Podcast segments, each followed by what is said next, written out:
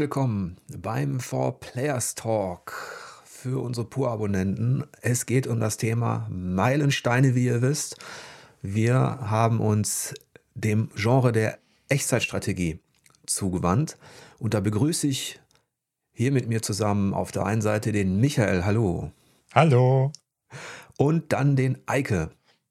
Moin. Ja, Echtzeitstrategie ist nicht jedermanns Sache ist ein Genre, das sich extrem gewandelt hat und jeder von uns durfte sich für ein Spiel entscheiden. Und ihr könnt euch natürlich vorstellen, dass das dem einen oder anderen nicht so schwer gefallen ist. Reden wir doch erstmal über die Dinge, die so zur Auswahl standen, Micha. Ähm, ja, ich glaube, einige werden sich jetzt ohnehin fragen, was macht Micha denn in einem Talk über Echtzeitstrategie? Und das vielleicht zu Recht. Aber ähm, gerade zur Pionierzeit des Genres war ich tatsächlich relativ aktiv in dem Genre unterwegs, weil es mich unheimlich fasziniert hat, weil es was ganz Frisches, Neues war, was damals geboten wurde. Es fing ja an mit äh, Dune 2 im Jahr 1992. Und dennoch war bei mir die Auswahl an, an Spielen, die ich vorstellen möchte, nicht ganz so groß wie bei den Kollegen, weil die einfach länger im, im Genre unterwegs waren. Bei mir ähm, hatte ich irgendwann andere Schwerpunkte für mich entdeckt und die Echtzeitstrategie ist dadurch äh, ähnlich äh, zum Opfer geworden der Spieleauswahl wie die Adventures zum Beispiel. Ja. Aber ähm, trotzdem hatte ich natürlich meine, meine Erfahrungen, gerade Dune 2, wie erwähnt, Command Conquer und auch ein bisschen Warcraft. Ich glaube, in StarCraft habe ich auch mal kurz reingespielt. Und meine Wahl ist dann letztendlich auf Command Conquer gefallen, was ja als einer der Urväter des Genres gilt. Auf jeden Fall eine gute Wahl. Eike, wozwischen musstest du dich entscheiden? Äh, bei mir ist es ein bisschen mehr, denn als ich angefangen habe zu spielen, was später ist als bei Micha, was vielleicht auch an einem Altersunterschied liegen könnte, äh, war Echtzeitstrategie eines der relevantesten Genres überhaupt. Und zu meinen ersten Spielen gehören einerseits Aufbaustrategiespiele wie Siedler 2 und andererseits Echtzeitstrategiespiele wie Age of Empires. So um 97 herum war das so. Und ähm, da ist dann einiges dazugekommen. Also von StarCraft über Command Conquer und Dune 2000. Ähm, dann kamen auch solche Sachen dazu wie KKND oder wie Dark Rain oder Total Annihilation zum Beispiel war ein mega gutes Spiel zu dem Zeitpunkt. Ähm, Rise of Nations, ähm, Empire Earth, Earth 2150, das sind alles so Spiele, worüber man jetzt über jedes einzelne Spiel eine Stunde reden könnte. Aber äh, ich habe mir ein anderes Spiel ausgesucht, und zwar von Relic. Ich werde über Dawn of War sprechen, weil das so ein paar Sachen zusammengebracht hat, ähm, wo quasi klassische Echtzeitstrategie auf die Moderne traf und wo ein Weg geebnet wurde für Relic. Und außerdem bin ich großer 40k-Fan. Deswegen habe ich mir das Spiel ausgesucht. Ja, auf jeden Fall eine gute Wahl. Erinnere ich mich sehr gut daran. Schön. Du hast ja auch schon einige Titel der Blütephase der Echtzeitstrategie erwähnt, wohingegen Micha die Pionierphase im, im Hintergrund, ja. Hintergrund ähm, erwähnte. Das ist eigentlich auch gut. Bei mir ist es so, dass ich das auch, das Genre von Anfang an liebte, wie Michael schon, schon sagte. Da kamen ja auch so experimentelle Geschichten, wenn man jetzt mal im weitesten Sinne einen Populus oder Powermonger hinzuzählen möchte. Und dann natürlich die Klassiker alle. Und bei mir waren so auf dem Tableau zum einen das Echtzeitstrategiespiel, das ich am längsten überhaupt gespielt habe, noch lange über sein Zenit hinaus. Das war Age of Empires, Age of Kings von den Ensemble Studios. Das ist das Spiel, was ich mit Freunden und Kollegen, auch in der Familie, am längsten gespielt habe. Unheimlich, unheimlich coole Sache. Dafür habe ich mich nicht entschieden. Dann gab es ähm, eins, das vielleicht weniger Leute kennen, das ist ähm, Myth. Kreuzzug ins Ungewisse hieß der deutsche Titel das hat mich, ich glaube, es war 94, 95, unheimlich fasziniert, weil es die Taktik im Gelände, den Kampf im Gelände, ähm, teilweise schon mit physikalischen Konsequenzen inszeniert hat, vor dem Hintergrund so einer mythologischen, keltisch-germanischen Welt. Das war sehr blutig, sehr düster. Sowas gefällt mir bekanntlich. Ähm, Eike hat Rise of Nations erwähnt. Da habe ich ein bisschen schlechtes Gewissen, dass ich mich nicht dafür entschieden habe. Du hattest es kurz vor dem Talk auch nochmal eingeschmissen. Es ist natürlich unheimlich kreativ und innovativ gewesen mit den dynamischen Grenzen, die sich verschoben haben, mit der Mischung aus Civilization und, und Age of Empires und solchen Sachen. Ich habe mich auch für einen Relic-Titel entschieden, der für mich einer der Meilensteine ist, und zwar für Homeworld. Auch eine gute Wahl, würde ich jetzt mal sagen. Homeworld ist natürlich ja, ja. ein großartiges Spiel. Vielleicht kriegen wir es ja hin, in diesem Talk ähm, zum einen die, die Spiele ein bisschen näher vorzustellen. Da bietet sich eigentlich an, dass wir mit, mit Michael starten. Dann haben wir so eine chronologische Reihenfolge. Und vielleicht können wir aber auch das Genre so ein bisschen einordnen. Lassen wir uns mal überraschen und fangen einfach mal mit Michael an und Command Conquer. Genau, wobei ich jetzt auch wieder den, den Bogen erst schlagen würde zu Dune 2, was äh, 1992 von den Westwood Studios äh, veröffentlicht wurde und quasi den Beginn der Echtzeitstrategie markiert hat. Denn Command Conquer baut eigentlich ziemlich genau auf diesem Prinzip auf. Es geht also ums Ressourcensammeln. Das war ja damals ähm, bei Dune das Spice, äh, es basierte ja auf dem Roman oder den Romanwelten von äh, Frank Herbert. Und äh, Command Conquer hat genau dieses Prinzip fortgesetzt. Also statt Spice erntete man Tiberium als Ressource, die dann wiederum ja die Geldmittel bereitstellte, um den Basenbau voranzutreiben, um Einheiten zu produzieren, sowohl Infanterie als auch ähm, diverse Vehikel vom Wüstenjeep mit MG-Geschütz bis hin zu wirklich äh, schweren Waffen. Und natürlich hatte man die zwei Fraktionen bei Command Conquer, einmal äh, GDI, was so eine Art, ja, ein bisschen wie die, wie die NATO etwa ist, und die Bruderschaft von Nord, was eine, ein Zusammenschluss von Terroristen war. Was hat dich denn daran eigentlich so angemacht damals? Ich glaube, es war tatsächlich dieses komplett neue Spielprinzip, was ich so noch nicht erlebt hatte.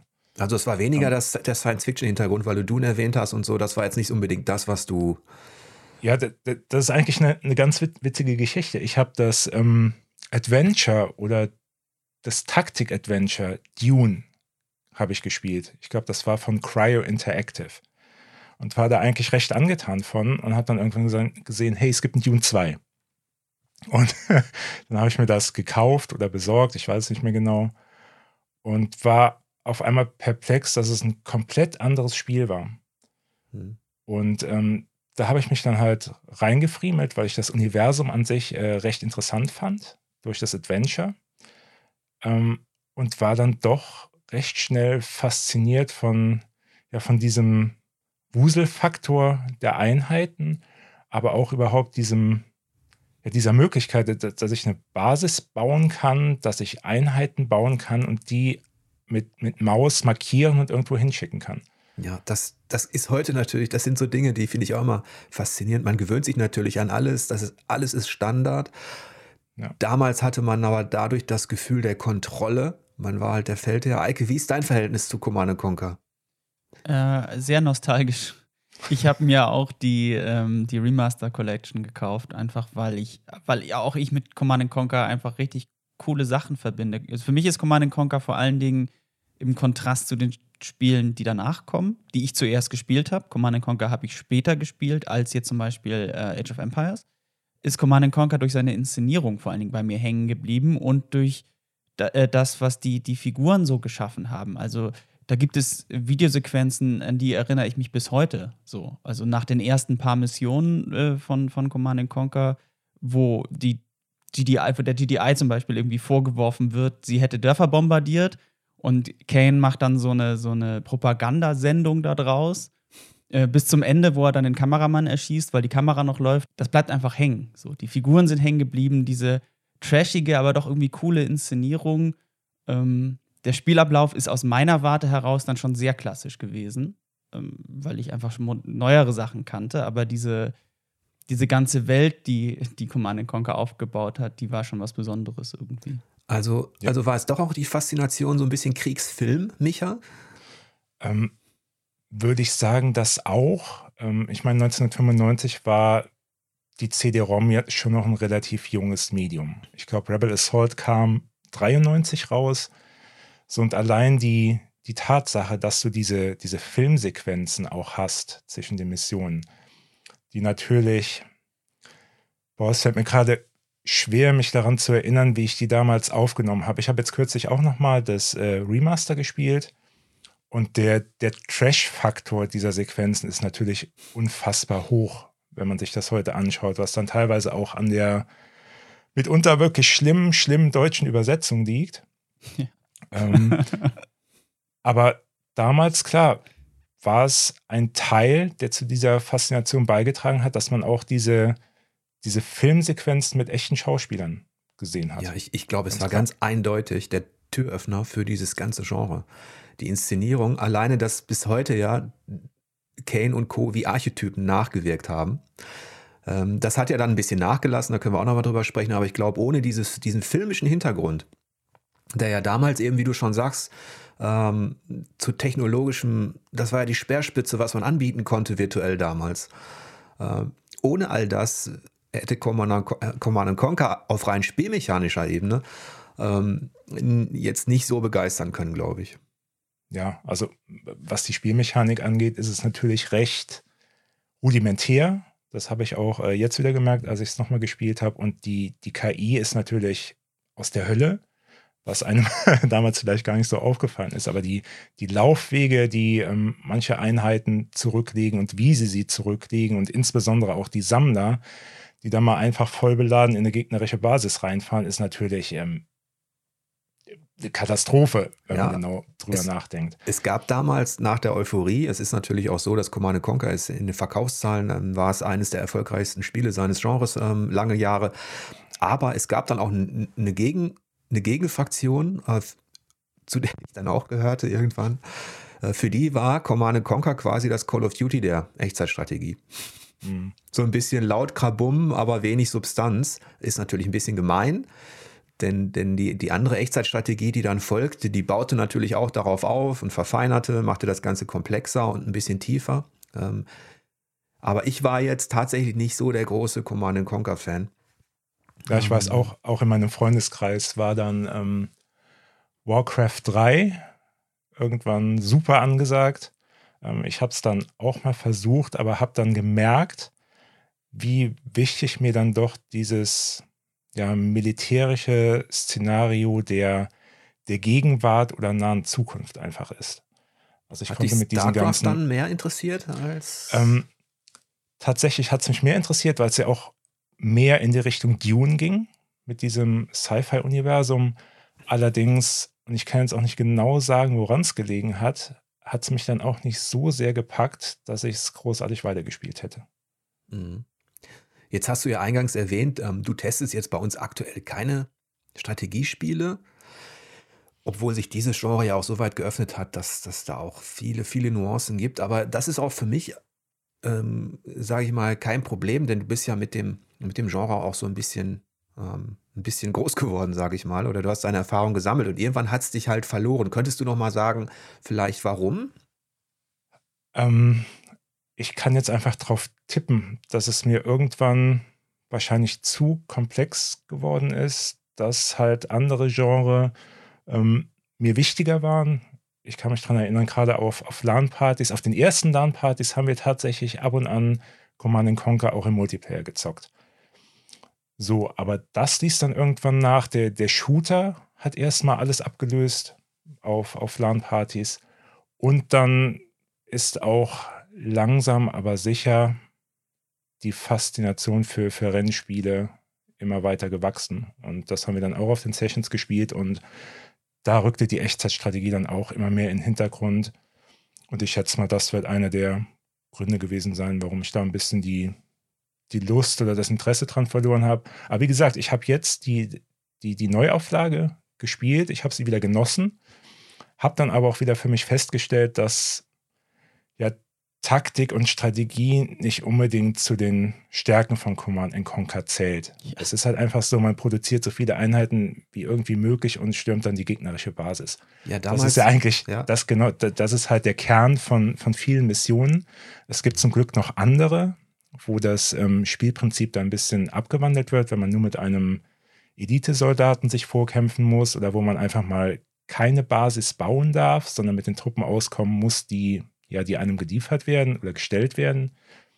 Aber trotzdem habe ich festgestellt, dass so, so hart es auch klingt, dass der spielerische Kern, gerade wenn man Taktik und Strategie erwartet, jetzt nicht so tief ist, wie man es sich vielleicht als Fan des Genres wünschen würde. Ja, es ist, äh, damals wurde übrigens in der Spielepresse meines Wissens der Begriff Lasso-Methode ähm, geboren. Ich mag ja überhaupt deutsche Begriffe viel lieber als die, als, als die ganzen englischen. Der ja eben beschreibt, dass du mit der Maus markierst du alles, was du kannst an Einheiten, die du möglichst schnell produziert hast, mit deinen Rohstoffen und schmeißt die sofort auf den Gegner, wenn es geht. Ja. Also ganz nach Clausewitz ähm, die, die Überlegenheit der Masse ausspielen. Dafür steht Command Conquer auch so ein bisschen. Es sah natürlich auch schick aus, das darf man nicht vergessen, ne? das ganze Explosive. Aber hatte das nicht vielleicht auch ein bisschen damit zu tun, dass dann so ein bisschen der Systemwechsel anstand, weil Echtzeitstrategie gehört ja eigentlich zum PC. Und dann ja, kamen ja die Konsolen immer mehr in die in den Vordergrund. Ne? Genau, wo, wobei du nicht vergessen darfst, dass ähm, Command Conquer gab es auch auf der ersten PlayStation. Und ich glaube, Stimmt. ich habe sogar einen Teil davon gespielt auf der Konsole. Aber natürlich, du hast schon recht, dass die Echtzeitstrategie eher mit dem PC in Verbindung gebracht wird. Aber trotzdem darf man, glaube ich, nicht vergessen, ich werfe jetzt auch mal nur Halo Wars in den Raum, dass, ähm, dass Echtzeitstrategie auf Konsolen auch funktionieren kann. Wobei ja. ich auch glaube, dass die erste Playstation die hatte sogar noch eine Maus, mit der man das vielleicht spielen konnte. Aber, ja, das haben aber ähm, dann auch nur drei, vier Leute benutzt, glaube ich. Ja.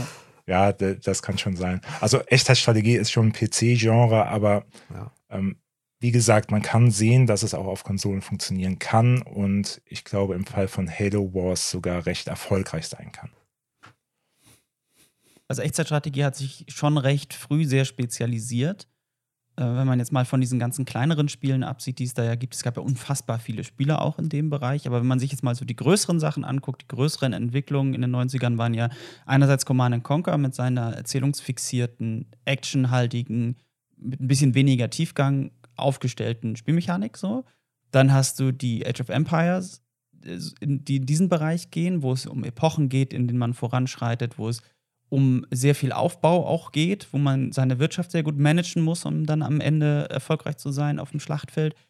Und es gab noch, und es gibt diese Warcraft-Starcraft-Fraktion, wo es sehr viel um Micro geht. Jetzt bei den anderen auch, aber da noch mehr. Also Mikromanagement, Einheiten, Bewegungen und das Auslösen von Fähigkeiten schon. Auch schon bei StarCraft war das ja ein wichtiger Faktor, um Spiele zu gewinnen.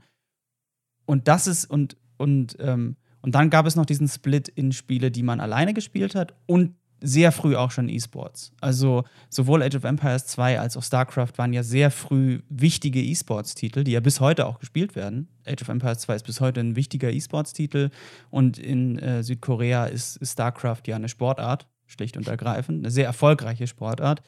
Ähm, und ich glaube, da, da ist so ein Split, den Micha jetzt auch gerade beschrieben hat, da wurde es dann irgendwann komplex und StarCraft ist ein Spiel, das muss man schon auch gegen die KI ziemlich gut spielen können. Also da muss man sehr genau wissen, was passiert. Ist, auch da gibt es eine Kampagne, aber auch die Kampagne ist, wenn man einfach mal so reinspielt, da muss man schon wissen, was, was man macht, so ein bisschen. Und es ist ja ein Spiel, was recht früh auf dieser Zeitskala eigentlich liegt. Und ja, ich glaube, hast, das, ist, ja. das ist was, auch schon was, wo man sagen kann, äh, vielleicht hat das auch das beeinflusst, dass Micha da ausgestiegen ist, weil das Zeitbudget ist halt auch einfach begrenzt, was man in Spiele investieren kann. Interessant finde ich zwei Dinge, die ihr erwähnt habt. Michael auf der einen Seite äh, komplex, du hast Mikro erwähnt, also Mikromanagement. Genau. Und ähm, da lässt sich tatsächlich Folgendes beobachten in dem Genre. Einerseits diese Faszination der Beherrschbarkeit des Krieges seiner Truppen, indem man eben Befehle gibt und die machen im Idealfall, was man möchte, oder die bauen Dinge ab, die man möchte, und man produziert dann eben die Panzer, die Flugzeuge oder irgendwas, was man möchte. Also die Beherrschbarkeit, man ist in der Rolle des Generals im weitesten Sinne. Und dann kommt dieses Kompetitive hinzu, was von Anfang an dann auch ähm, Leute fasziniert hat. Deswegen habe ich ja zum Beispiel Age of Kings so unfassbar, fast über ein Jahrzehnt haben wir das in, in Gruppen zusammengespielt. Ähm, und dann diese Professionalisierung, die darin steckt, weil du kannst natürlich, der eine kann das Mikromanagement gut, der andere kann es besser. Und dann gab es die Leute, die haben das auf eine Art perfektioniert, die dann eine Verbissenheit auch war, wo ich dann, ich habe dann auch mal gespielt gegen Leute, die haben dann angefangen, die Zeit zu stoppen. Also nach wie vielen Sekunden, ich habe die Basis gebaut, nach wie vielen Sekunden schicke ich den ersten Arbeiter dann auf Holz oder Gold oder irgendwas, ja. wenn der dann da ist, muss ich dann 20 Sekunden später, wenn ich die zwei weiteren produziert habe, schicke ich die erstmal dahin und dahin. Es entstand auch so eine Art ähm, das lässt sich vielleicht vergleichen mit dem Schach so ein bisschen. Ja. Diese Spiele boten für Leute, die sich da reingebissen haben, so eine, so, so eine, so eine Tiefe des Mikromanagements, zeitbasiertes Mikromanagement. Ähm, und deswegen hat man gegen diese, gegen diese Leute dann auch irgendwann keine Chance mehr gehabt, wenn die das auf dem Niveau professionalisiert hatten. Und das ist heute natürlich Standard. Also wenn du heute mit Age of Empires 2 anfängst, ich spiele es nicht aus genau dem Grund, übrigens, weil das sehr viel Zeit, sehr viel Übung und sehr viel, hm, ja, auch, ähm, man muss verlieren können, sag ich mal, mit sich bringt. Also man muss da sehr viel investieren, um erfolgreich zu sein, weil genau das, was du gerade beschrieben hast, ist heute, wenn du auch in niedrigen, ähm, wenn du gegen Spieler spielst, die noch nicht so erfahren sind, ist sowas wie eine Build-Order, sowas wie genau wissen, wann ich wie viele Leute auf Holz, auf Gold, auf Stein habe, ähm, genau wissen, wie, wie, ich meine, meine Häuser baue, um immer einen strategischen Vorteil zu haben und dann halt die, die übergreifenden Strategien zu kennen, sowas wie, okay, der Gegner geht jetzt auf Bogenschützen-Rush, wie reagiere ich darauf, weil ich bin gerade so auf dem halben Weg zum Fast Castle so ungefähr. Ne? Also das sind so, ähm, und das ist auch ein Grund, warum ich das nicht spiele. Ich habe mich nur sehr über oberflächlich mal damit beschäftigt, habe mir mal ein paar Streams angeguckt und gesagt, okay, damit fange ich jetzt das, nicht an. Die so. haben wir auch, den, den Typen, der das perfektionierte, den haben wir dann auch aus unserer Gruppe rausgeschmissen. Weil natürlich hat man dann, wenn wir dann zu viert gespielt haben, ne, jeder hat sich ein Volk ausgesucht, ne, die Engländer, die Wikinger, was weiß ich, jeder hat so angefangen. Es war so eine gemütliche Sache auch. Ich rede jetzt über Age of Empires, Age of Kings, eine gemütliche Sache. Und klar hat man sich dann Scharmützel geliefert, aber man hat zwischendurch auch ein bisschen geschnackt und ähm, es war auch, ähm, und der hat nie was gesagt. Nee, man muss ja auch im Vollfokus sein, wenn man Ja, und der, ja. War, der hat nie was, und, und der war dann aber plötzlich irgendwann, irgendwann war er dann da, ne? Und hatte das eine Armee, wo man sich dachte, ey, aus welchem Loch ist die denn gekrochen? das ist so ein bisschen wie wenn man bei einem, also ähm, wenn man Magic spielt, zum Beispiel ein Sammelkartenspiel spielt und äh, man trifft sich eigentlich gemütlich, um zu spielen, so am Küchentisch so ein bisschen Deck spielen und ist eigentlich auch egal, wer gewinnt und man redet so ein bisschen und dann kommt der eine Typ, der so ein Meta-Power-Gamer ist, der, der, der äh, auf Turnieren spielt und sein Turnierdeck mitbringt und nicht mit einem redet und das einen, einen einfach wegmacht. Genauso da ist das auch dann auch die Grenzen zwischen Spaß und Ernst. Auf jeden Fall. Das ist wie auf dem Bolz, das ist auch so, als ob du auf dem Bolzplatz bist, so ein bisschen, und mit Kumpels ein bisschen kickst und Ball hin und her und dann kommt einer aus der Bundesliga und grätscht dich weg und macht das Tor und jubelt dann noch, als ob er gerade, als ob er gerade in der ja. Champions League ein Tor geschossen hat. So, ja, so, äh, ja ich weiß genau, was du meinst.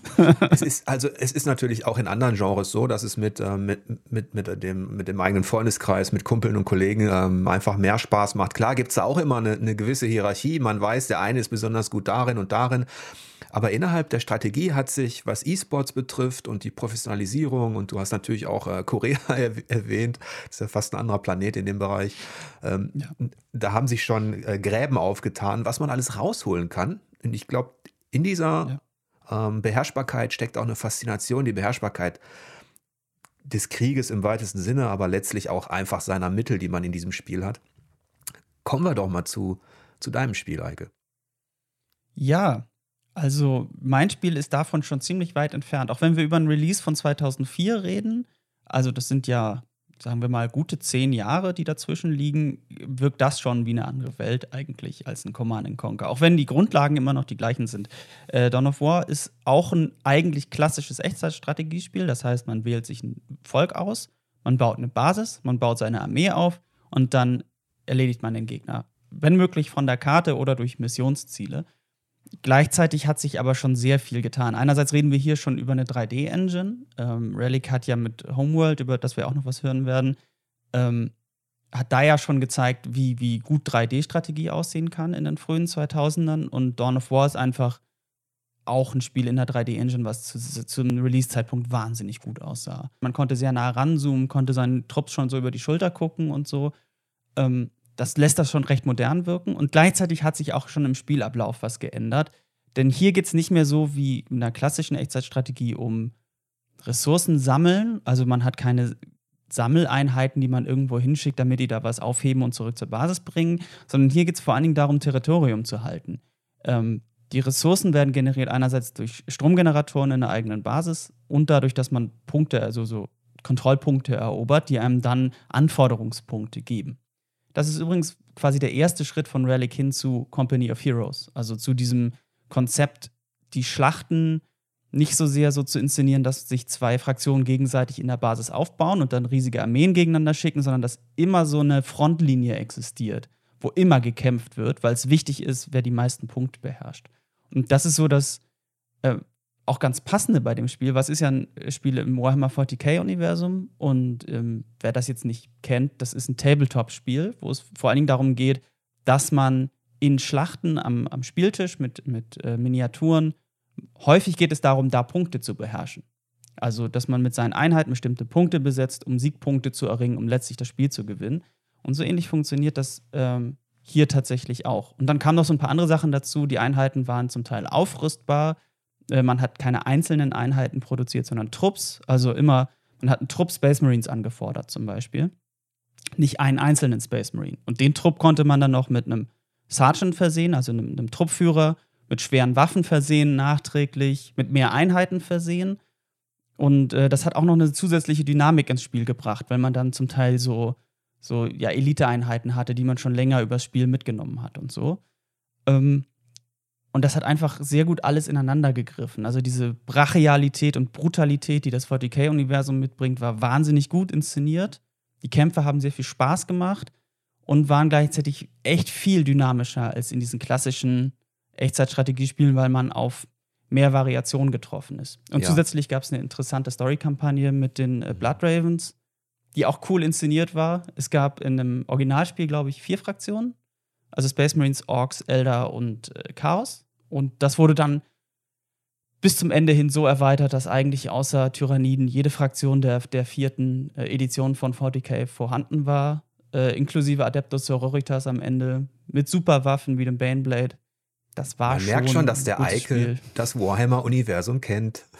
Ja, ja, das ist also natürlich als Fan, also wenn man Fan davon ist, dann ist das Spiel, glaube ich, nochmal extra, extra gut. Also ich glaube, das ist es. Also Relic, ja. ich, ich, ich fand es ja auch geil. Relic hat tatsächlich, du hast es super beschrieben, du hast schon alles drin gehabt, aber Relic hat einen Nerv getroffen. Ja. Zum einen den Nerv der Fans, die, die das Universum ohnehin cool fanden, den Einheitendesign, Animation, äh, dann auch das Brutale, das darf man nicht vergessen, das machte auch einen Teil der Faszination aus. Denn zum ersten Mal hattest du den Fokus in so einem, es war, äh, wenn man so möchte, auch mehr Echtzeit-Taktik als Echtzeitstrategie. Du hattest den Fokus halt im Gelände, in kleinen Auseinandersetzungen, im Gemetzel auch, das super ja. animiert war. Ja. Ähm, dann konnte man sehr dynamisch mit seinen kleinen Squads konnte man sich bewegen und es ging wirklich um Schnelligkeit im Gelände. Das, ähm, das hat mir auch sehr gut gefallen. Ähm, das große Spektrum war so ein bisschen weg. Das allergrößte hatten wir vielleicht den Supreme Commander, wenn man sich daran erinnert. Da konntest du ja, ja. quasi rauszoomen bis in die, in die Wolkensicht. Und hier hast du wirklich zwischen Schützengraben und der nächsten Stellung, da ging, da ging die Post genau. ab und trotzdem musstest du die Einheiten ähm, die, die Stärken und Schwächen der Einheiten berücksichtigen, gemischte Truppen bilden, Unterstützungsfeuer und so weiter anfeuern. Ich glaube, die Deckung spielte, spielte da auch zum ersten Mal eine, eine, größere Rolle, ne? Genau, das war das erste Spiel. Ähm, also Relic hat da quasi Erfahrungen gesammelt, die sie dann in Company of Heroes perfektioniert haben. Und auch Deckung ist so ein Thema. Genau, es war das erste Spiel, wo es so, wenn du deine Truppen in so Bombentrichter geschickt hast oder so, gab es schon einen Deckungswert. Das war noch nicht so weit wie bei Company of Heroes, dass du sagst, das ist harte Deckung, das ist weiche Deckung, deine Soldaten verteilen sich immer so, sondern das war mehr so, du stellst sie in so einen Granattrichter und dann haben die so und so viel mehr Lebenspunkte oder Deckungswert oder wie auch immer das dann von der Engine umgesetzt wurde. Aber genau, das war so das erste Mal, dass man da gucken musste, wie positioniere ich meine Einheiten.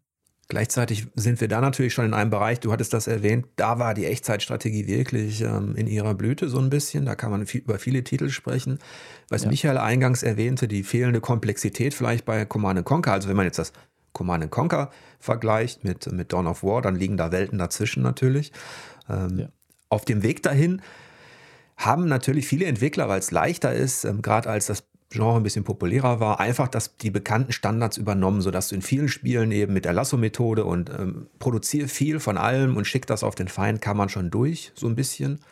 Ähm, was auf der Strecke blieb, war so ein bisschen eben Gelände, auch zum Beispiel Höhenvorteile ähm, in der Reichweite. Das hatte zum ersten Mal eben das, das erwähnte Myth auch so ein bisschen, dass es sich wirklich lohnte, Bogenschützen auf eine Anhöhe zu stellen. Die hatten dann mehr Reichweite und sowas. Ähm, KI hatten wir angesprochen. Die hat sich ganz langsam nur entwickelt. Da hatte man natürlich bei Dawn of War auch schon andere Ansprüche. Ähm, aber ich glaube, bei Dawn of War gab es eben auch schon ähm, KI-Flankierung. Ja, es fällt mir so ein bisschen schwer, mich genau daran zu erinnern, wie ich die KI fand. Ähm, ich habe nochmal in deinen Test geschaut ähm, von aus dem Jahr, ähm, wo du erwähnst, dass die KI nicht so überzeugend war, so 100% überzeugend war in einigen Bereichen. Äh, ich habe persönlich tatsächlich wenig Erinnerungen dazu, wie ich das fand. Vielleicht auch, weil meine letzten Erinnerungen alle von LANs herkommen, wo ich nicht gegen eine KI gespielt habe. Ähm, ja. Deswegen ähm, fällt es mir sehr schwer dazu, wirklich, ja. wirklich was zu sagen. Ich hatte sie nicht so schlecht in Erinnerung. Ähm, aber klar, das ist natürlich, da ist man schon ganz was anderes gewohnt ähm, zu dem Zeitpunkt als bei C&C, wo man froh war, äh, wenn, wenn die Einheiten einigermaßen in einer geraden Linie gelaufen sind, sage ich. Das ist natürlich auch ein Thema für sich. Ne? Also KI, das können wir vielleicht nochmal als eigenes Thema machen, aber innerhalb der Echtzeitstrategie lässt sich zumindest sagen, ähm, normalerweise hast du sowas wie leicht, mittel, schwer. Das ist so der Standard in der KI. Mhm. Und dann haben entweder die Einheiten mehr Lebenspunkte oder die KI produziert mehr. Und es hat sehr lange gedauert. Ich glaube, es war auch Massive, also die Macher von Ground Control und Co. und World in Conflict, ja. die dann zum Beispiel, die hatten KI-Typen. Also Generäle, die sich dann fokussiert haben. Dann konntest du gegen eine KI spielen, die war eben eher fokussiert auf Luftwaffe. Oder gegen eine KI, die war eher fokussiert auf eine Balance oder eben eine auf schnelle Angriffe. Und das hat mir damals schon Spaß gemacht, gegen so Typen zu spielen. Da, wahrscheinlich war die KI im, im mechanischen Detail nicht viel besser, aber sie hatte Verhaltensweisen. Ähm, ja. das, das hat mich dann äh, fasziniert, ja. Ich glaube, es ist äh, sehr kom kompliziert, eine ähm, Echtzeitstrategie KI zu entwickeln, die sich wirklich sehr menschenähnlich verhält, weil es so viele Variablen gibt bei Echtzeitstrategiespielen, ja noch viel mehr als bei Shootern eigentlich durch, ähm, durch die Freiheit des Spiels, also welche Einheiten werden wann produziert, wo bewegt man sich auf der Map hin, wie reagiert man da drauf und so. Ich glaube, dadurch ist es komplexer, eine Echtzeitstrategie-KI zu entwickeln, die gut und menschlich gegen einen spielt irgendwie. Und ganz oft, und es ist auch heute noch so, cheatet halt die KI um das auszugleichen, um diese, diese Schwäche auszugleichen, dass die KI nicht wie ein Mensch reagieren kann oder auch nicht wie ein Mensch baut, sondern immer sehr mechanisch ist auf eine Art, halt ausgerichtet an einem Typ oder an, einem, an einer Aggressivität oder so, ähm, hat man es immer noch ganz oft, dass die KI einfach mehr produzieren kann, dass bestimmte Bevölkerungsgrenzen nicht für die KI gelten und so einfach, um so eine Ausgeglichenheit herzustellen, weil Menschen immer noch, also bis zu einem bestimmten Grad eigentlich immer noch besser agieren können. Und ich glaube, das war auch so eine Zeit, wo das noch mehr ins Gewicht fiel, weil man schon mehr erwartete, aber die KI das irgendwie noch nicht so richtig liefern konnte. Und dann gab's da, gibt es da, glaube ich, einige Tricks, wie eine KI. Es ist auch der Menschen Fluch reagiert. des Genres so ein bisschen.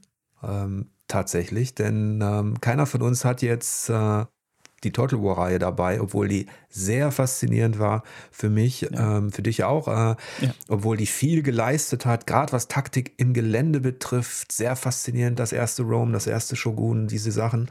Ähm, aber das ist eben auch ein Beispiel dafür, wie sich das Thema totläuft, weil sich die KI einfach nicht verbessert hat und die Mechaniken sich immer mehr gleichen. Ja. Und die Faszination ist bei uns derart gesunken, was Total War betrifft, aufgrund des ewig Gleichen dass man eben, ja, dass, dass es für uns eben auch kein faszinierendes ähm, Spiel aktuell mehr ist. Ich weiß gar nicht, Michael, kannst du im, im Rennspielbereich, gibt es da ein ähnliches Phänomen oder? Nee, also gerade im KI-Bereich muss man schon sagen, dass sich das verbessert hat, zumindest gefühlt.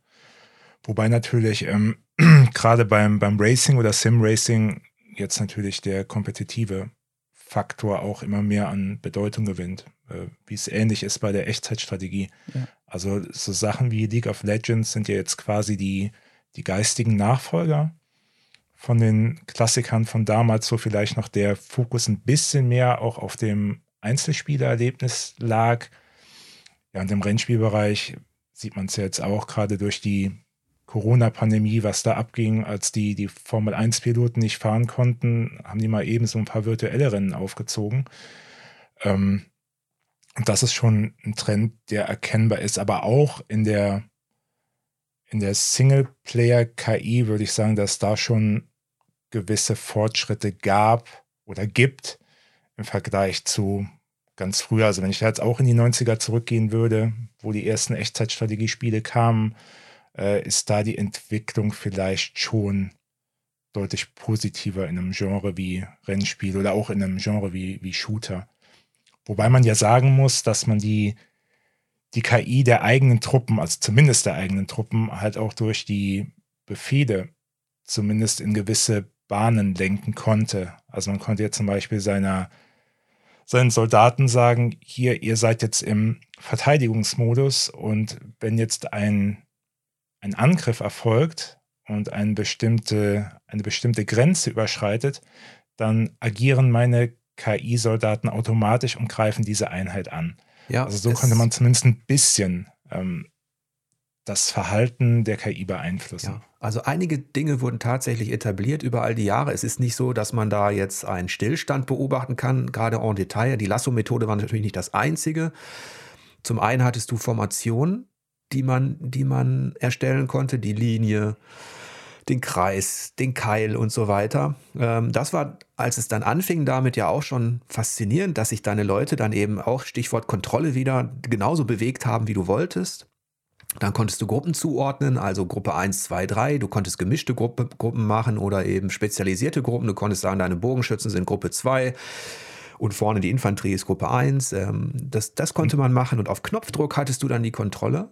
Das war cool. Genau, und, und, und selbst bei C und C konntest du schon ähm, Einheiten als Eskorte ansetzen.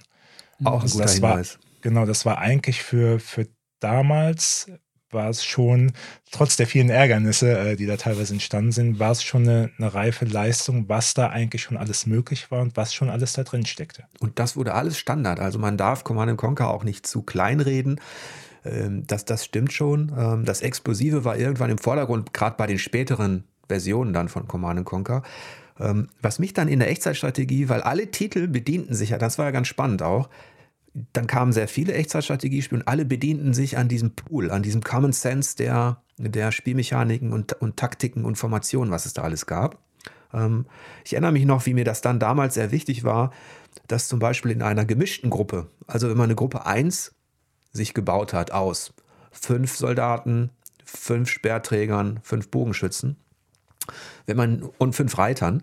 Wenn man diese gemischte Gruppe 1 dann bewegt hat, gab es bei den besseren Spielen dann eben auch das gemeinsame Tempo. Also, dass die sich an der langsamsten Einheit orientiert waren, hatten. Und ich glaube, das war bei Command Conquer auch noch ein Ärgernis, dass dann eben ja. die schnellsten Einheiten zuerst an der Front waren. Genau.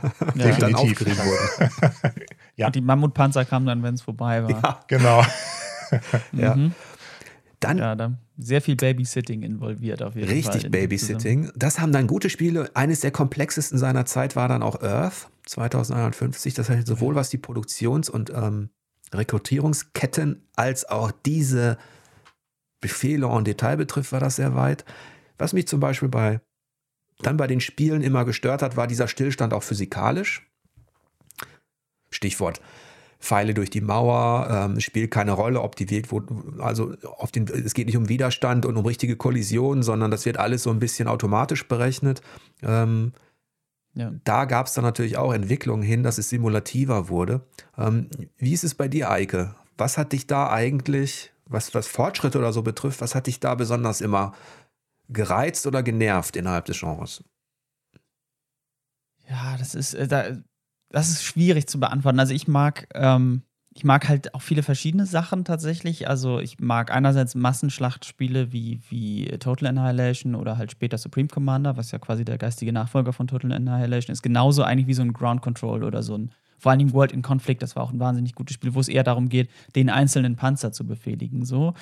Ähm, generell also was mich lange Zeit sehr genervt hat, ist wirklich Wegfindung von Fahrzeugen, was in ganz vielen Spielen ein Riesenproblem war, bis hin zu Company of Heroes 2 in der Originalversion, ähm, wo, wo es keinen Fortschritt gab. Also wo es, also kleine Fortschritte, irgendwann hat man das geschafft, dass sich die Pan dass, dass die Sammler nicht mehr automatisch in die gegnerische Basis fahren, so wie beim ersten Command Conquer, aber trotzdem dieses, dass sich Einheiten im Gelände festhängen und nicht weiterkommen und man die dann da raus manövrieren muss, während man eigentlich gerade ganz was anderes machen will, ist was, was sich durch diese gesamte Zeit zieht als ein extremer Störfaktor für mich. Also, wo ich mir denke, das ist doch was, was eigentlich irgendwie gelöst sein müsste. Und ähm, wenn du jetzt gerade so auf, auf, auf die Total War-Reihe guckst, da ist es tatsächlich auch so dieses, diese fehlende Wucht in der Schlacht. Also ich verstehe, dass das eine technische Limitierung ist, ähm, was du gesagt hast mit der Physik und so, weil es im Detail ist, ähm, das ist eine sehr CPU-lastige Berechnung, die da passieren muss, wenn Physik berechnet wird. Und es gab eine Zeit, da waren die, war die Technik, die, die PCs waren nicht so weit. Also da musste man quasi Wege drumherum finden, um das irgendwie darzustellen, weil die echte Berechnung, dafür war nicht genug Power da. Ich würde unterstellen, jetzt wäre langsam mehr Power oder deutlich mehr Power zur Verfügung, um physikalische Kollisionen zu berechnen, sei es nur von der ersten Schlachtreihe bei Total War. Und das passiert immer noch nicht so richtig. Also da fehlt mir immer noch dieser, diese, diese Gewalttätigkeit quasi, die man auf dem Schlachtfeld an der Stelle eigentlich erwarten würde. Und das ist auch was, äh, was mich ein bisschen stört. Positive Entwicklung fand ich immer, wenn wenn was zusammengefunden hat. Also in Rise of Nations zum Beispiel war einfach irgendwie so, da war alles drin, was ich mir aus dieser Art Spiel, ähm, was ich da erwartet und was ich mir gewünscht habe. Also da waren ja quasi, da waren diese Epochen drin, die ich immer sehr cool fand in diesen Spielen, dass man in der Zeit voranschreitet. Empire Earth hat das ja noch deutlicher gemacht als in Age of Empires, dass man aus der Steinzeit in die Moderne kommt. Und so ähnlich hat das ja bei Rise of Nations auch funktioniert.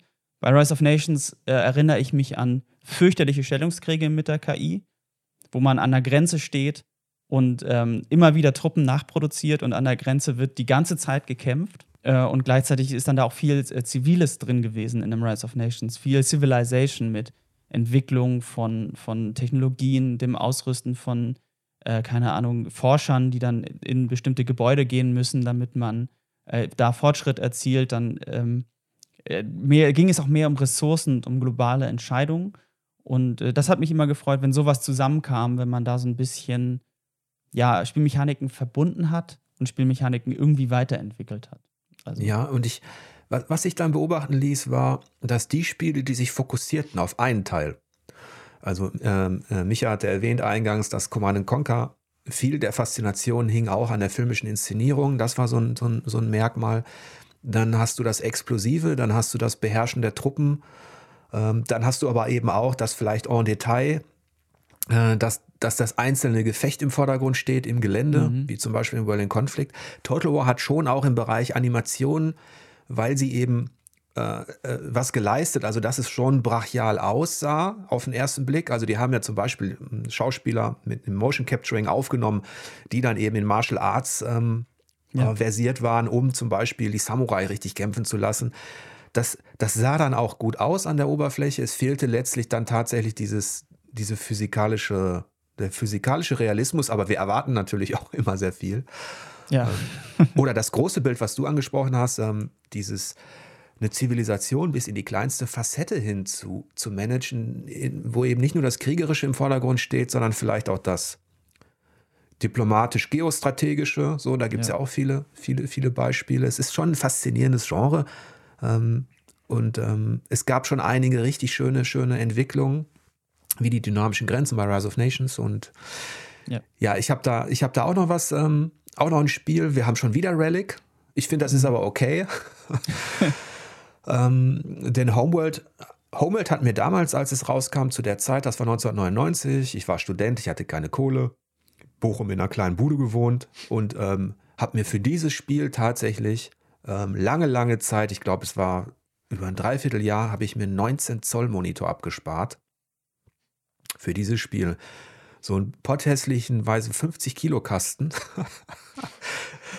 Den habe ich mir extra für Homeworld äh, zusammengespart, damit ich diese Space Opera, diese strategische Space Opera in aller Pracht genießen kann. Denn Homeworld war war für mich aus ästhetischer Sicht halt wie so ein, wie so ein Wurmloch in eine andere Welt als Strategiespieler. Ähm, das ist, äh, Homeworld war ja 3D, klar, heute lacht man drüber, aber auf eine andere Art 3D. Also zum ersten Mal konnte man seine Flotten im Raum manövrieren. Die Vertikale spielte eine Rolle. Aber eigentlich war das Universum, ich bin ja auch Science-Fiction-Fan, ähm, ich mag das, aber wenig Science-Fiction kann mich direkt kicken. Homeworld hatte sowas. Also das war dieses Mutterschiff alleingelassen. Ähm, diese, diese Ästhetik. Es wurde nicht viel gequatscht. Es gab keine filmische Inszenierung mit Schauspielern oder so, aber trotz der Tatsache, dass so zurückhaltend erzählt worden ist, fühlte man sich, fühlte ich mich da wie so ein, wie so ein Captain Future, der seine Sternenflotte äh, anfü äh, anführen darf ähm, und der dann überrascht wird. Also Homeworld hat viel, viele Spuren hinterlassen bei mir. Jetzt könnt ihr Fragen stellen. ich finde es auf jeden Fall interessant, dass du dir ähm, den 19 Zöller dann angeschafft hast, weil ähm, ich denke schon, dass Bildschirmgröße und Auflösung gerade in diesem Genre halt auch sehr, sehr wichtig waren. Weil du halt diesen, diesen Wuselfaktor hattest mit, mit kleinen Einheiten, die sich da über den Bildschirm bewegt haben. Und ich weiß zum Beispiel von, von Command Conquer, wurde ja zum Beispiel noch eine super VGA-Version nachgeliefert. Einfach mhm. deshalb, damit du mehr erkennen kannst, was da überhaupt alles abgeht. Ich, die Ästhetik dieses, da, da, hast du recht, die Ästhetik spielt natürlich in vielen Genres eine Rolle, aber auch bei eben diesen, in Anführungsstrichen, Kriegsspielen ist es schon auch wichtig, wie es aussieht. Ähm, und ich glaube, im Hintergrund rührte ein Pentium 2 der Zeit, irgendwie sowas. Es war einfach eine Pracht, sich das Spiel anzuschauen. Es hatte auch so eine. Später wurde der Begriff Zen Gaming entwickelt. Damit hat Homeworld natürlich auf den ersten Blick nichts zu tun. Aber auf den zweiten Blick entstand auch eine entspannte Art des, ähm, sage ich mal, des Manövrierens und des Taktierens. Homeworld hatte alles Klassische. Ressourcen sammeln wie in Command Conquer, ähm, Einheiten, sprich Raumschiffe ähm, entwickeln. Lasso-Methode gab es auch, ähm, du hattest Gruppenformationen gab es. Ähm, aber durch diese Weite des 3D-Raums, durch dieses Nebulöse, war der Überraschungsfaktor viel größer. Das heißt, wenn irgendwann in der Ferne diese Jäger kamen, diesen, diese gelben Jäger dieser mysteriösen ähm, Feindfraktion, dann wusstest du nicht, waren das nur Scouts und ist dahinter jetzt eine Formation mit Schlachtschiffen und Kreuzern? Ähm, Ästhetik und Nervenkitzel, da, da war Homeworld sehr stark. Also wenn ich jetzt mir das mal überlege, ich habe das Gefühl, wenn Homeworld heute, natürlich in einer technisch aktuellen Version, ähm, erscheinen würde, so aus dem Nichts, wäre es immer noch ein wahnsinnig innovatives Spiel in seinem Genre. Ähm, weil es einfach, es hat so viel gemacht. Du sagst Lasso-Methode, das stimmt, aber man konnte Flotten Flotten angreifen lassen, zum Beispiel, mhm. äh, indem man nicht nur seine eigenen Einheiten markiert hat und dann irgendwie einen Rechtsklick gemacht hat, sondern man konnte seinen Einheiten mit einem Lasso Ziele zuweisen, wenn ich mich richtig erinnere. Das heißt, man konnte äh, zum Beispiel seinen Luftabwehrkorvetten äh, Jägerformationen zuweisen, die sie abschießen sollen oder die sie bekämpfen sollen, um den Weg für die eigenen Großkampfschiffe freizuhalten. Durch diese Kamera, das war damals ein bisschen wild, muss man ganz, auch mal ganz ehrlich sagen. Die Bedienung war ja wirklich völlig anders als jedes 2D-Spiel. Also da, dadurch, dass die Kamera Teil des Raums war, man hatte keine flache Ebene, sondern man war ja mit der Kamera mittendrin in diesem 3D-Raum, in dem alles sich abgespielt hat musste man erstmal bestimmte Sachen neu lernen. Nämlich wie man die Kamera bedient, ähm, Kamerafokussierung auf einzelne Einheiten, wie behält man auf dieser Karte die Übersicht und wie schafft man es überhaupt, seinen Einheiten diese Angriffsbefehle von oben und unten zuzuteilen. Mit, mit, äh, da gab es Tastenkombinationen und dann musste man die Maus entsprechend ziehen, um so Marker zu setzen, dass die Einheiten nach oben und nach unten geflogen sind von der mittleren Ebene des Schlachtfeldes aus. Das erforderte, wenn du vorher nur diese flachen 2D-Spiele gespielt hast, ähm, erstmal eine, eine komplett neue Dimension. Es war komplex im wahrsten Sinne. Das räumliche Aber, Vorstellungsvermögen wurde gefordert. Ja. Man musste sich wirklich konzentrieren beim Spielen. Es hatte so etwas ähm, von Air Traffic Control, also von dem, was, schon, ja.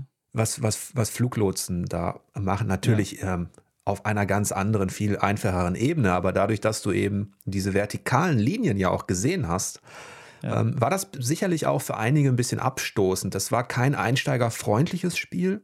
Nee. Ähm, aber die Art der, was Relic sehr gut hinbekommen hat, war auch die, die Führung des Spielers durch dieses Universum. Ja. Ähm, dass man Stück für Stück herangeführt wurde von der ersten kleinen Bedrohung über eine gewisse Eskalation bis da hinten ist was, wohin fliegst du zu großen Schlachten. Das war schon sehr, sehr faszinierend und ähm, das war auch eine Art von reduziertem Storytelling für mich, das, das, das mich tatsächlich auch in diesem Universum gehalten hat. Also nicht nur die Spielmechanik, die innovativ und komplex war, sondern auch dieses Storytelling und die Ästhetik, die, also das spielt bei mir auch immer eine große Rolle. Die Ästhetik Wo? ist ähm, äh, toll. Und vor allem nicht nur die visuelle, die visuelle Ästhetik von Homeworld ist bis heute einzigartig. Äh, ich, also selten kopiert und nie erreicht, so ungefähr ähm, also wie die Schiffe aussehen, ne? Und wie das ganze Universum inszeniert wird, wie die Waffen aussehen, wie, wie geschossen wird und so. Aber auch das ganze Sounddesign von Homeworld war echt richtig, richtig gut und sehr, sehr, sehr atmosphärisch. Also diese Funksprüche von den Schiffen. Äh, einerseits in den Storysequenzen, ähm, äh, wo wirklich eigentlich nur Schiffe und Standbilder gezeigt wurden oft. Und das war trotzdem Gänsehaut, so ein bisschen, muss man einfach so sagen. Aber auch im Gefecht, wenn dann so Funksprüche reinkommen von den Großkampfschiffen oder Funksprüche von den Jägern reinkommen, die sich gerade ähm, im Gefecht befinden, die großen, weil die Größenverhältnisse auch so geil waren, dann sehr klein im Gefecht befinden, um die großen Schiffe herum.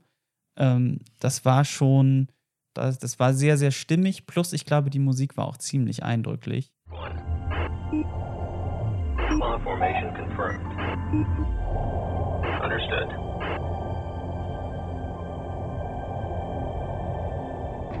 Aber da waren wir, wie gesagt, 1999, dann ist da auch wenig passiert. Natürlich gab Nachfolger und so weiter, aber irgendwann versiegte auch dieses, irgendwann war die Blütephase dieses, dieses Genres vorbei.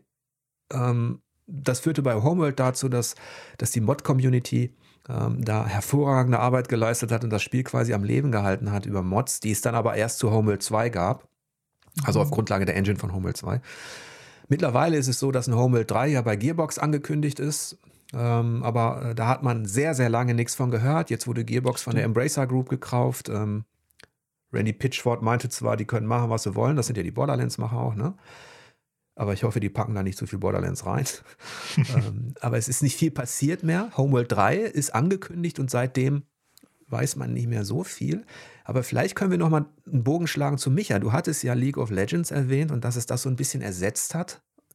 Und das würde ich sekundieren dass in diesem kompetitiven Bereich dann tatsächlich diese, das MOBA, Multiplayer Online ne, und so weiter, mhm. ähm, das ist eine, eine Geschichte, die, die bei mir, die an mir vorbeigegangen ist. Da bin ich nicht, überhaupt nicht fasziniert dran. Ich weiß nicht, Eike, wie es dir geht. Also ich habe damals für uns aus totaler Unwissenheit heraus äh, Dota getestet. Als Noob. Ich weiß noch, wie ich den Test angegangen habe, weil ich keine Ahnung hatte. Und Dota war da ja schon ein Thema, ne? Also diese äh, Multiplayer Online Battle Arena kommt ja aus, ähm, aus Dota, was eine Mod von äh, Warcraft 3 war. Äh, daraus hat sich ja dieses ganze Genre entwickelt. Und ich habe Dota 2 für uns getestet. Ich fand das interessant. Es ist aber nichts, was bei mir hängen geblieben ist. Ich habe diesen, also ich habe nach dem Test bin ich nicht eingestiegen in diese Welt MOBA, nicht bei League of Legends, nicht bei Dota und nicht bei Heroes of New Earth, was damals, glaube ich, ähm, aber warum nicht? angesagt war. Weil es, also, das kann ich dir ganz schwer beschreiben, aber ich glaube, weil es mir damals einfach viel zu stressig war. Ähm, das Spiel war damals schon wahnsinnig komplex, weil es, äh, MOBAs sind ja quasi so eine Art, einerseits ist das ein Taktikspiel, man spielt ja meistens 5 gegen 5, wenn ich mich nicht ganz irre es ist ein, ähm, das heißt, man muss sich taktisch im Team absprechen und gleichzeitig ist es dann auch noch so eine Art Rollenspiel im Sinne von, du musst ja Builds machen, also deinen Charakter entwickeln, richtige Sachen kaufen, die dann taktisch dazu passen müssen, welche Rolle man auf dem Schlachtfeld hat. Ähm, und gerade Dota ist, was die Auswahl der Helden, die Auswahl der Items, die Auswahl des Spielstils und die Auswahl der Fähigkeiten angeht, plus dann noch das Können im Kampf, also das Micromanagement im Kampf, was äh, sehr, sehr, sehr, da muss man sehr präzise spielen, so. Das war mir viel zu stressig. so. Ich glaube, das, das hast du ganz, ganz, ganz gut zusammengefasst. Vielleicht spielen äh, MOBAs auch all die, die wir früher rausgeschmissen hätten aus unserem Age of Empires Sitzung, äh, die auf so einen Stress stehen. Es ist definitiv, heutzutage würde man im, im neudeutschen äh, Gaming-Jargon würde sagen, das ist ein typisches Try-Hard-Genre. Du gehst da rein nicht mit dem, mit dem Willen, eine entspannte Zeit zu haben, da gehst du rein mit dem unbedingten Willen zu gewinnen. Aber das alleine richtig reicht mir gut noch nicht. zu werden. Warum ich auch merke, dass ich da keinen Bock drauf habe, liegt auch daran, also ich habe Bock auf komplexe Spiele, ich mag Herausforderungen und auch Competition. Mhm. Jetzt natürlich nicht auf einem professionellen Niveau, aber das ist ja kein Hinderungsgrund. Aber ich mag die Ästhetik der Spiele nicht. Ich mag die Rollenspielaspekte, die da aufgepflanzt sind, nicht. Ich mag das Umfeld dieser. Ich mag, ich liebe Taktik und Strategie, aber ich MOBAs sind ja. nicht mein Fall. Ja. Verständlich. Nee. Wo, wobei ich es eigentlich ganz, ganz interessant fand, ähm, dass Eike jetzt den, den Stressfaktor angebracht hat. Ähm, ich finde halt generell ist äh, Echtzeitstrategie eigentlich ein sehr stressiges Genre. Ja. Ich meine, gerade wenn man es mit, mit der äh, gemütlichen Rundenstrategie vergleicht. Also ich hatte immer das Gefühl, ähm, ständig unter Strom zu stehen bei Echtzeitstrategie. Äh, deshalb war ich auch vorhin ein bisschen überrascht, als, als Jörg meinte, Homeworld hat so eine Art Zen-Gaming ähm, dann doch aufweisen können. Auch also das ist da trügerisch übrigens. Auch das ist bei Homeworld trügerisch. Da läuft man schnell in eine Falle, dass man denkt, das ist ja ganz entspannt und dann springt die gegnerische Flotte mit, äh, mit Strahlenkreuzern in, deine, in deine, deinen Hauptbereich und dann war es das aber mal ganz, ganz schnell mit Zen Gaming. Ja, ja, es ist. Ähm, und ähm, Sorry. Es ist eine Kompensation. Ne? Also es ist natürlich kompetitiv, ähm, aber die, die richtig guten Strategiespiele, die ich zumindest mochte, auch in Age of Empires, Age of Kings, hatten auch immer diese schönen, eleganten Ruhephasen. Ähm, das ist, ähm, es ist natürlich, Zen Gaming ist der falsche Begriff, aber äh, man, ich konnte da auch tatsächlich abtauchen, selbst wenn es kompetitiv war. Also ja. ich konnte mich entspannen dabei. Ja, und das ist bei mir zum Beispiel ein, ein Faktor, warum ich zum Beispiel mit League of Legends und den ganzen MOBAs nichts anfangen kann, ist einfach dieser ja, zu starke, reine, kompetitive Faktor, der würde mich wahnsinnig machen. Ich habe ich hab mal versucht, ähm, mir ein paar Streams anzuschauen von, von League of Legends, weil ich ja auch, ich habe gemerkt, das ist irgendwie ein Trend, ähm, jeder spricht drüber und ich bin da wahnsinnig geworden. Ich habe da nur obwohl ich ja auch eine gewisse Erfahrung mit Echtzeitstrategie habe, ich habe da nur ein chaotisches Gewusel gesehen. Da wurde irgendwas von, von Lanes erzählt, dass man sich auf ja bestimmt auf bestimmten Faden mit bestimmten Figuren bewegen muss. Und das war mir auch alles zu, ja, einfach nur Kopf explodiert. Ja. Und bin dann auch äh, ziemlich schnell weitergezogen, habe gar kein Interesse entwickelt, das überhaupt mal selbst spielen zu wollen. Aber ich glaube, du bist auch eher, eher wie ich, vielleicht Eike noch ein bisschen mehr in, im, im, im kompetitiven Bereich aktiv, aber wir sind auch eher Kampagnen- und Solospieler. Das darf man natürlich auch nicht mhm. vergessen. Ja. Ich liebe Strategiespiele, die mir, die müssen mir jetzt nicht die große Geschichte erzählen, aber in denen ich ähm, in einer Kampagne langsam was aufbauen kann, die ich alleine spiele gegen eine gute KI. Ähm, wohingegen ich reine Online-Auseinandersetzungen eben auch nicht so mag und ähm, da ja. ist Eike wahrscheinlich noch ein bisschen interessierter dran. Ja, wobei ich auch in Echtzeitstrategiespielen, äh, das erfordert sehr viel Zeiteinsatz und sehr viel Übung und sehr viel reinbeißen. Also mehr als noch bei Shootern, finde ich. Also kommt auf den Shooter drauf an, aber äh, es ist noch, noch, wenn man da gut sein will, dann muss man sehr, sehr viel investieren, finde ich, weil, weil die Spiele so komplex sind, weil sie so viel komplexer sind als andere Genres. Äh, deswegen bin ich da auch ja. halt, halt selbst halte ich auch da eher Abstand. Ich finde das, ähm, es ist halt ein bisschen was, was Micha beschrieben hat, ist mit, als ob man ähm, American Football Übertragung guckt, so eine ESPN-Übertragung, aber eigentlich noch nie American Football gesehen hat. So, man weiß, dass es das gibt, aber man weiß gar nicht, was das ist. Und man kennt keine einzige Regel. Man weiß nicht, was da passiert. Und man schaltet dann in so eine Sportübertragung rein. So ist das, wenn man League of Legends guckt, weil ähm, das zugrunde liegende Regelwerk also eigentlich das Ziel ist total einfach, aber das zugrunde liegende Regelwerk der Spielzüge ist so kompliziert bei den MOBAs äh, auf den ersten Blick zu durchdringen, äh, dass ich diese Reaktion schon ganz gut nachvollziehen kann. Ja, vielleicht kriegen wir den Bogen ja noch. Ähm, Michael hatte erwähnt, dieses Phänomen ist natürlich ein erfolgreiches. Viele Spieler haben Bock darauf, das ist auch vollkommen okay. Es ist eine Facette letztlich, eine, ein, es ist so, ja, so ein Ast der, der Strategie, der, der sich entwickelt hat, der auch, der auch weitergeführt wird. Es gab dann eben, ja, warum ist die Echtzeitstrategie, die klassische, nicht weiterentwickelt worden? Die hat sich einfach nicht gut verkauft.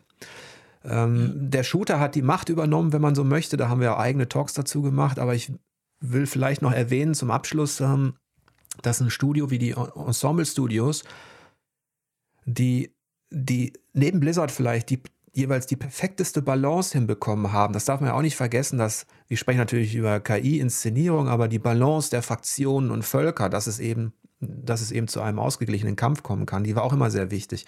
Die waren auch, die hatten fast keine Bugs, diese Spiele. Ich glaube, da waren Blizzard und die Ensemble Studios auch immer, also Blizzard bis, bis vor kurzem. Ähm, die Ensemble Studios waren bekannt für ihre Qualitätssicherung und für die Balance, die sie gewährleistet hatten, auch in den Kampagnen. Das hat man gemerkt, wie, geschniegelt die waren. Trotzdem sind sie eben gegangen worden, weil sich dieses Age of Empires wo ich nie damit gerechnet hätte, dass das mal weg sein könnte, weil sich das so schlecht verkauft hat. Und da sind wir wieder bei Relic. Ähm, Eike hatte Warhammer ja als Meilenstein äh, platziert. Ich hatte Homeworld als Meilenstein platziert. Und dieses Jahr erscheint der Age of Empires 4 von Relic. Das heißt, Microsoft äh, investiert in dieses Genre, in dieses Studio. Da bin ich sehr gespannt drauf. Ähm, Gibt es Spiele, vielleicht zum Abschluss, auf die ihr euch ja gerade besonders freut oder die dich zumindest ein bisschen neugierig machen, Micha? ähm, ist für mich jetzt natürlich äh, schwierig. Ich freue mich jetzt darauf, äh, Red Alert in einem Remaster zu spielen von Command Conquer.